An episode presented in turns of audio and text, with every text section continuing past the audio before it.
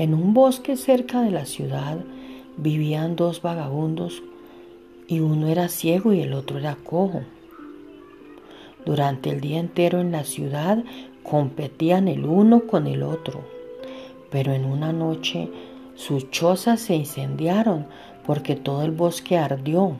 El ciego podía escapar, pero no podía ver hacia dónde correr. No podía ver hacia dónde todavía no se había extendido el fuego. El cojo podía ver que aún existía la posibilidad de escapar, pero no podía salir corriendo.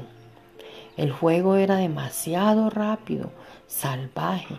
Así pues, lo único que podía ver con seguridad era que se acercaba el momento de la muerte. Los dos se dieron cuenta que se necesitaban el uno al otro. El cojo tuvo una repentina claridad.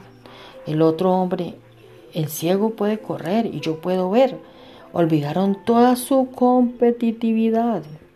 En esos momentos críticos en los cuales ambos se enfrentaron a la muerte, necesariamente se olvidaron de toda estúpida enemistad crearon una gran síntesis, se pusieron de acuerdo en que el hombre ciego cargaba al cojo sobre sus hombros y así funcionarían como un solo hombre. El cojo puede ver y el ciego puede correr. Así salvaron sus vidas y por salvarse naturalmente la vida se hicieron amigos y dejaron su antagonismo.